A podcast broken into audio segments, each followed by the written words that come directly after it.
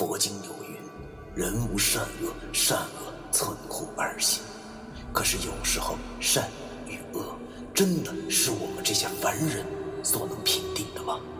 而什么是善与恶？难道就真的没有两全之法了吗？那些被现代社会定义为迷信的事物，他们很多和我们一样，同样有着感情，有家庭。难道我们真的还要为那坚强的正义而消灭他们吗？欢迎收听 FM 幺七五六八九，我当阴阳先生的大纪念。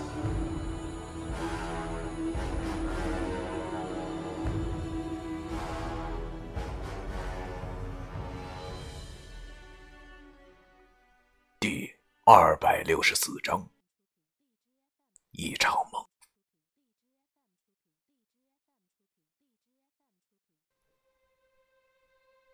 在这生不如死的黑暗里，不知道坚持了多久，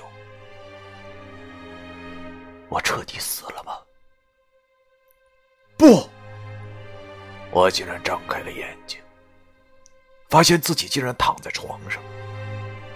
一阵阳光照进了屋子，让许久不见太阳的我有些不太适应。这是哪儿？我还活着。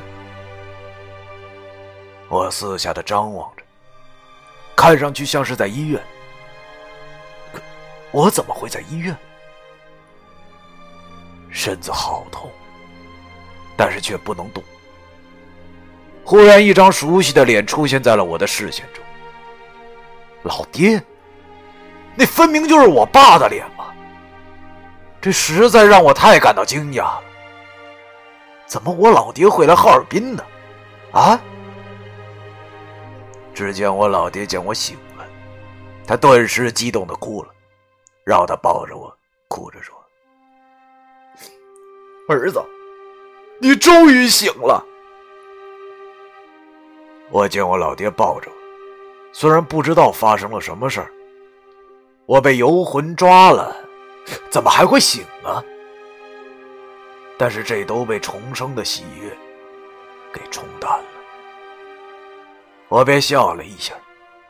可是这一笑，我却觉得不对了。我怎么可以两边的脸一起笑了？我转过头去，墙上正好有面镜子，我看见了自己那略显青涩而幼稚的脸庞，确实是两边脸。一起笑的，但是我却没有为我的表情能恢复而欣喜，反而我很害怕，因为我在镜子里所看见的，竟然是当年我高中时的样子。这到底是怎么一回事？只见镜子里的那个我，也是一脸的惊讶，短短的头发，就跟一个愣头青一样的小二逼青年，没错。这正是我呀！我靠，这到底是什么情况啊？想到了这里，我也顾不上身体疼痛了，我慌忙问老爹：“爸呀，这这是哪儿啊？你这是怎么回事啊？”我老爹松开我以后，一把鼻涕一把眼泪的对我说道：“这是县医院的。”你呀，你呀，爸跟你说了多少遍了，你不要到河边玩你偏不听。你说是幸亏是救回来了，那万一你有个什么三长两短的，我跟你妈还有你奶，我们该怎么办呢？说完后，老爹又哽咽了起来。而这时候，病房门开了，我的哥哥姐姐们跑了进来。他们见我醒了，便慌忙去通知大夫了。我现在才注意到，怎么我老爹和我哥哥们都那么的年轻，而且他们身上的衣服款式也完全是五六年前的一般。我顿时慌了，不知道该怎么形容我现在的心情。不会吧？难道我真的穿越了？我慌忙摇了摇脑袋，靠！我他妈想什么呢？这又不是什么网络小说。极度惊讶的我，脑子好乱。但是我并没有傻。反正以前看电视、电影里也出现过这种情节，于是我便现学现用。我慌忙问我爹：“爸呀，现在是几几年？”我老爹见我这么说，忽然又一副紧张的表情。只见他焦急地摸了摸我的脑袋，似乎生怕我中了邪一样的对我说道：“老儿子，你可别吓我呀！今年不是零四年了，你，你告诉爸。”你咋了？零四年，医院，我靠！不会吧？我顿时惊讶的一点话都说不出来了，脑子里好像想到了什么，于是慌忙把右手的袖子往上一拽，果然，那块黑蛇的印记，已然连同我的黑指甲一起都消失不见了。我咽了口唾沫，难道这是真的？我被那些游魂抓住了以后，竟然回到了我高中的时候，我快疯了！这怎么可能呢？可是事实摆在这里，却不由得我信不信呢？因为这间病房的摆设确实和我记忆中的一样啊！我四处巡视着。发现好像少了点什么，但是少了什么一时半会儿又想不起来。可能是因为我脑子实在是太乱了的关系吧。过了一会儿，我才猛然想起，然后我焦急的问我爹：“对了吧？那那只黄鸡呢？啥黄鸡？”我老爹好像有些纳闷的问我。仿佛他根本不知道黄鸡引魂的事情。我听到这里便又愣住了，于是跟他说：“就就是你去十字路口放的那只黄鸡啊！我托梦告诉我奶，让他告诉你的。那鸡呢？”我老爹又有些奇怪的看着我。只见他摸了摸我的额头，然后对我说道：“儿子。”你做梦了吧？啊！我惊呆了。我做梦了？不会吧！我的脑子里忽然又变得好乱，好多事情都走马观花一般的浮现。而这时，大夫进来了，为我做了下检查。我老爹一旁宽慰的说道。哎呀臭小子，你说你呀，你都睡了半个月了，你可算是醒了呀！我我睡半个月了。听完老爹怎么说，我脑子里忽然浮现出了一个奇怪的念头：难道之前之前的一切都是梦境吗？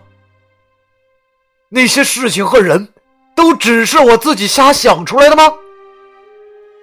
想到了这里，我的心中顿时有些伤心。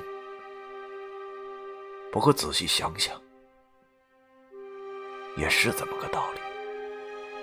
本来嘛，这个世界上怎么会有那么多妖魔鬼怪呢？而那些什么修道之人，在现实中也不过是一些骗子罢了。哪儿来的那么多什么高科技，还特异功能，还三清书？对，三清书。我的脑子里忽然浮现出了这三个字。我应该不是做梦啊，因为我是会三清书的呀。这可是唯一能证明哥们儿我不是在做梦的证据。想到了这里。我慌忙把脑子里的三经书一字一句的记起来，可是让我惊讶的是，关于三经书的记忆竟然越来越模糊起来，以至于我根本无法记起这本书上到底记载着是什么。大夫给我做了检查，发现我什么事儿都没有了，便跟我爸讲，让我留院观察一个星期后就可以出院了。我老爹听后顿时再次喜极而泣，我望着我老爹这副模样，顿时心中一阵酸楚，又夹杂着一丝的温馨。不管怎么说，我现在确实很踏实，似乎很久都没有这种感觉了一般。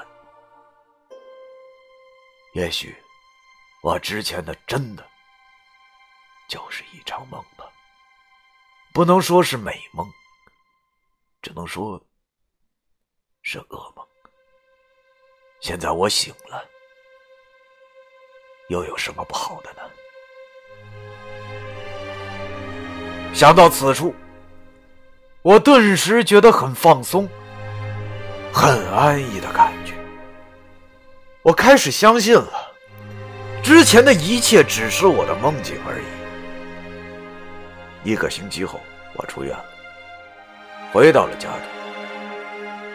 我见到了我的奶奶和妈妈，也不知为何，看见他俩哭。我竟然也跟着哭了起来，一种异样的感觉，似乎压抑了很久，如今终于抒发了出来。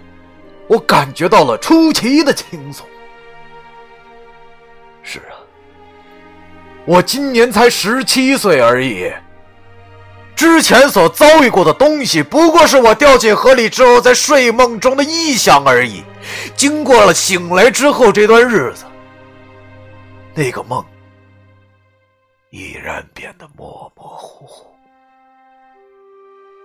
虽然我还能隐约的记得梦境中的事情，但是想想，它简直是太离奇了。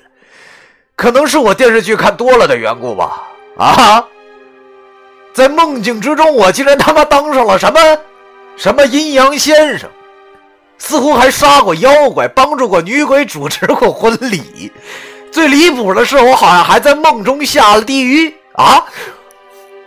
我依稀记得，黑白无常似乎还跟我有些交情，而且那个黑无常好像还只会说一句话。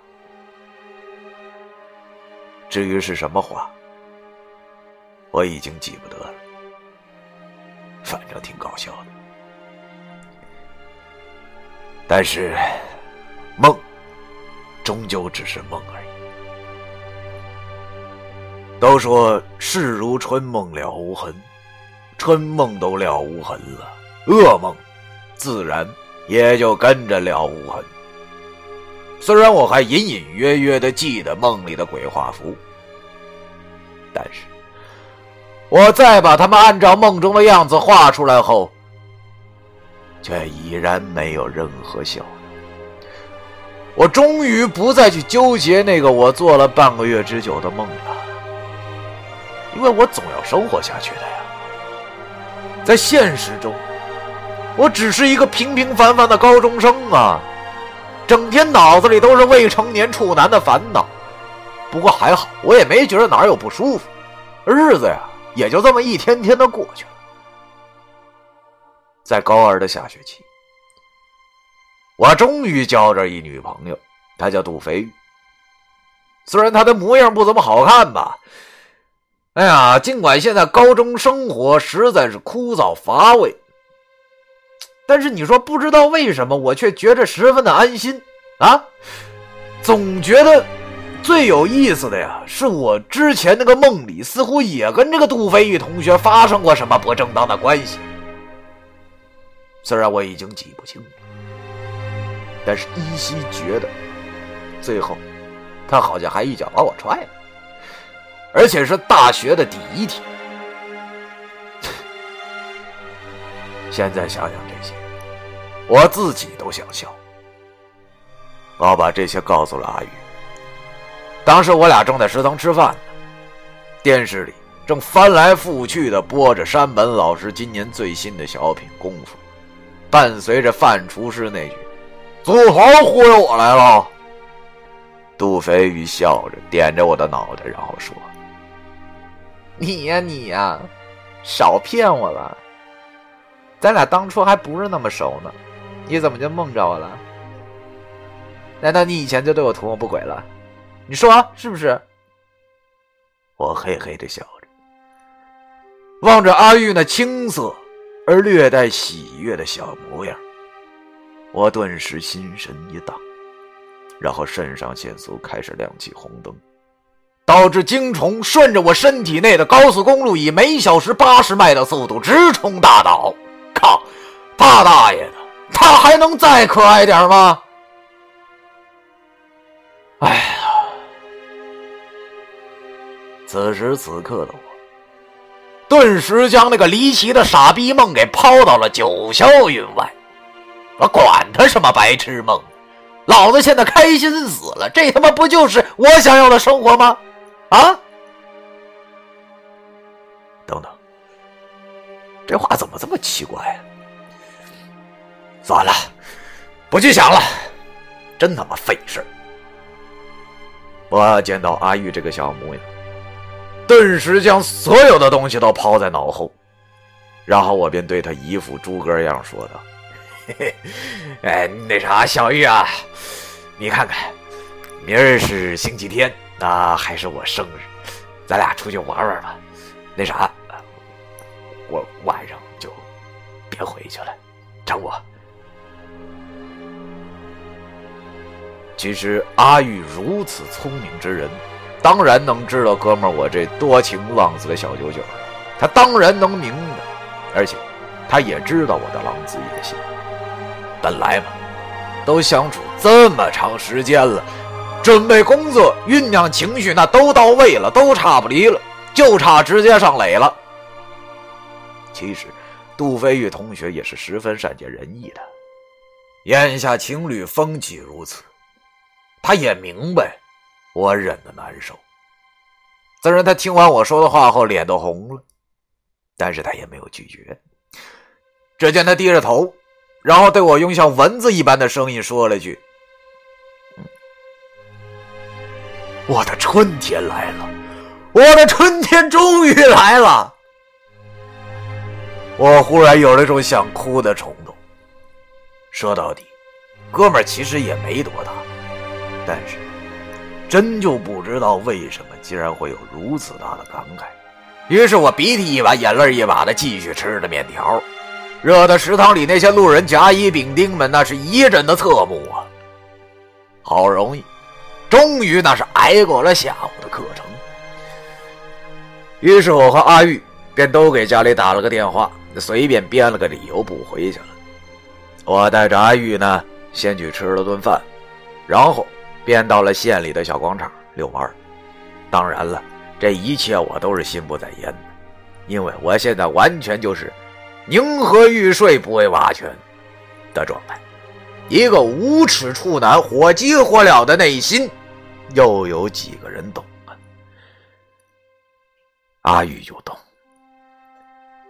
他见我这个样子，顿时轻轻一笑，然后挽着我的手。把头靠在了我的肩膀上，对我说道：“我有点累了，咱们找个地方睡觉吧。”等的就是你这句话，我差点没蹦起来。太好了，哥们儿，我的一番苦心，终究得到了回报。还说啥呀？赶紧走吧！于是，我俩便迅速的找了一间小旅馆。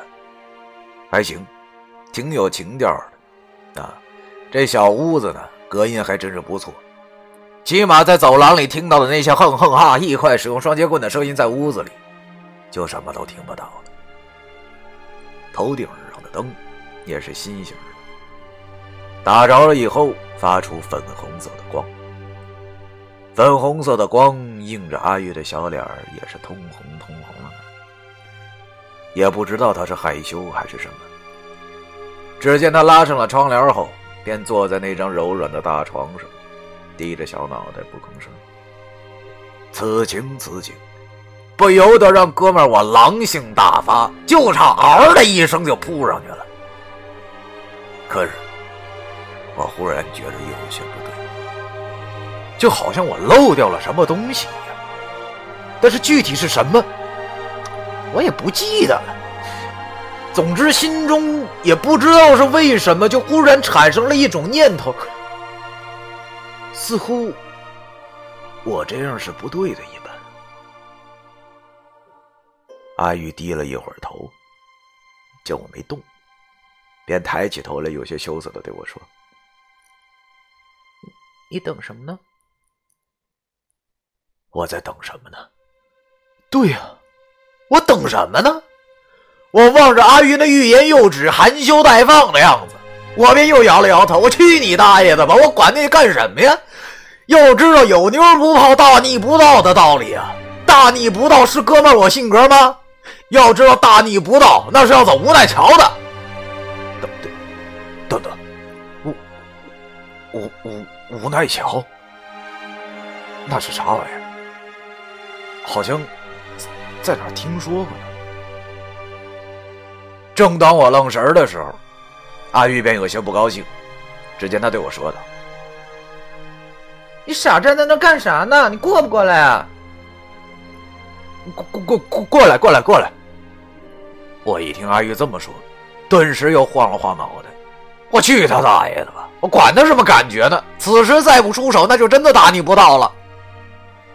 于是我嘿嘿一笑，然后一个箭步窜了上去，将阿玉搂在了怀里。惹得阿玉是一阵娇笑。正当我二人如胶似漆之时，忽然阿玉推开了我，这确实让我很是惊讶。这是怎么了？只见阿玉的脸红扑扑的，然后用极小的声音说了一句话。这顿时啊，我这颗火急火燎的玻璃心就如同浇了一舀子凉水一样，呲啦一声。阿玉对我说的话，我有点不好意思打出来。反正具体意思我懂，大家也懂。本来嘛，本着国家的政策，少生优生，幸福一生。为了能扎实做好这项基层工作，计生用品那当然是必不可少的。可是，当时我听在心里，这完全不是这么个滋味。靠，你早想什么了你呀，崔佐飞呀？我大半夜的，难道让哥们我去啊？但是没办法，他说的也对。那我也不敢就这么快给我老爹抱个孙子回去，那他得打死我。而且要说这事儿，其实也是我单方面的兴趣。那事先是我忘带了，也就只能我下楼去买了。大爷的！我火速披上了衣服，然后下了楼。这夜风啊，还挺冷的。说实话，要知道龙江可是小县城，过了十一点以后呢，基本上就没人了。但是。应该也有几家保健品店那是开着的吧？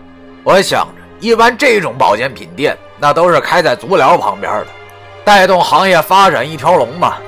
可是这附近根本就没有什么足疗洗浴啊！我这个闹心，只好叹了口气，然后低着脑袋又跑了两条街，终于看见了一家名为“福泽堂”的保健品店。我顿时有点纳闷这家店的名字，这怎么这么奇怪？好像我以前也见过似的。哎呀，但这些都不重要了，因为接下来我又犯愁了。你想想，哥们儿，我也没买过这玩意儿啊，这属于大姑娘上轿头一遭，怎么想怎么不好意思。靠，这可怎么办？我进去以后说什么？怎么说呀？这一切的一切都觉得让哥们儿我犯愁。眼见着时间越来越晚，我终于横下了心。妈的，怕啥？老子练练想到了这里，我又愣了一下。连啥呢？我怎么忘了？这好像是我以前用的口头语吧。可是不知道为啥，我却想不起来了。我又晃了晃脑袋，妈的，今天晚上真他妈抽风！就在这时，只见那保健品店出来了一个梳着中分的中年大叔，收拾着拉门。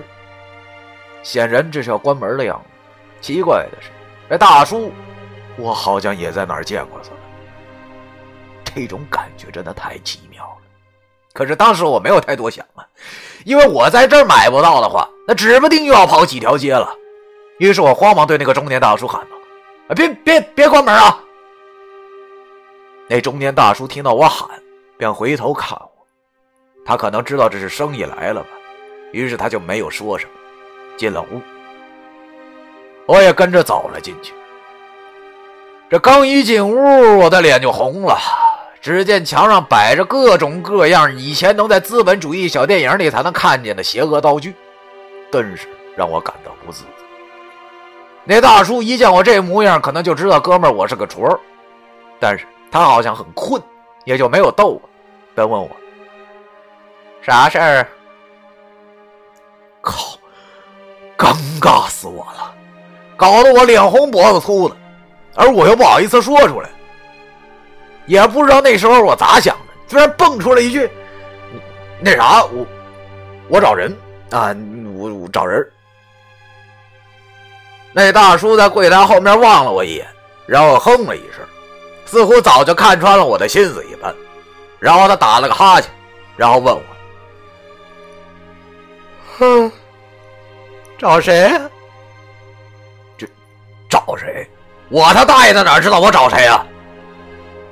我都快急疯了，于是我下定决心，这他妈有什么的呀？又不是什么犯法的事儿。于是我便稳定了下心神，然后尽量做出一副无所谓的表情，说道：“李云涛。”那大叔猥琐的笑了一下，然后对我说道：“ 对嘛。”年轻人就该有点幽默感，才会有女人喜欢。啊，这是你朋友，三十块钱领走吧。说吧，他就把我的朋友放在了柜台之上。要知道，我现在都快找个地洞钻进去的心都有了，哪还有什么美国时间领回这爷们的幽默呀？于是我看也不看。只见付了钱之后，我掏上我朋友，匆匆走出了店门。走在这深夜的道路上，我能清晰的听见自己的脚步声，手里拿着我的朋友。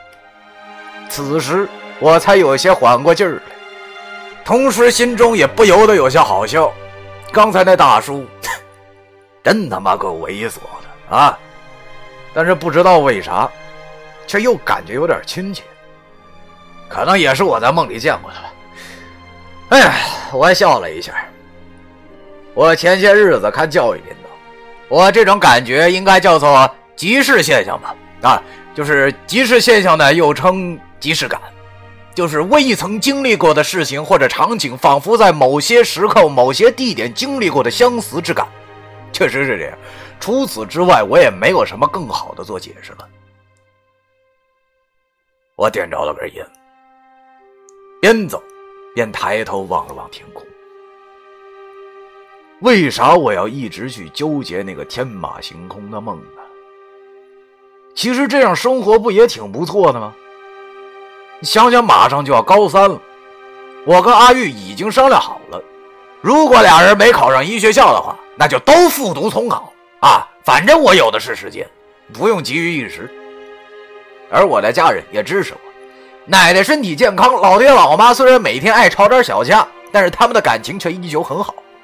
我跟他们说了阿玉的事情，没想到他们竟然出奇的同意了，还跟我说让我告诉阿玉，如果今年我俩考到一所大学的话，就带着他一起去旅游。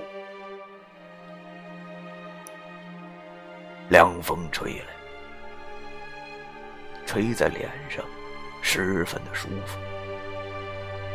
现在的日子。虽然很琐碎，但是却很美好。可是不知道为什么，我的心中却总是像缺了一点什么一样的。而到底是缺了什么，我不清楚。算了，不想了。这句话好像已经成了我的口头禅。对付活吧，还能咋的？特别是今晚，要知道有一个草莓味的如花似玉大姑娘正在酒店里等着我去一亲相泽，我又怎么能好意思继续去煞风景呢？于是，我便把那些胡思乱想抛在了脑后，一路小跑的回到了旅馆。在上楼的同时，我的心也开始剧烈的跳动。妈的，老子今晚终于要踏入神秘的成年人行列了！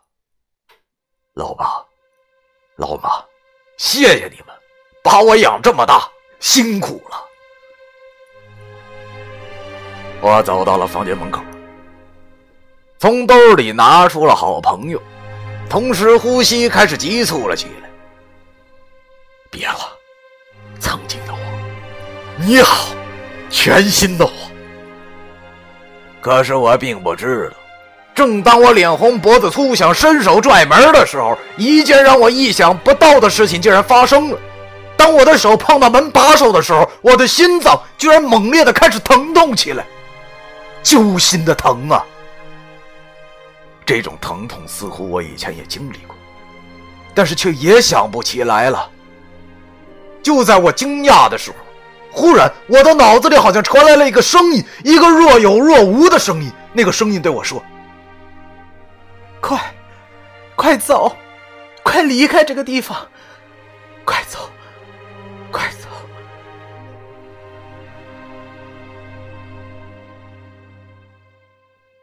第二百六十四章，完。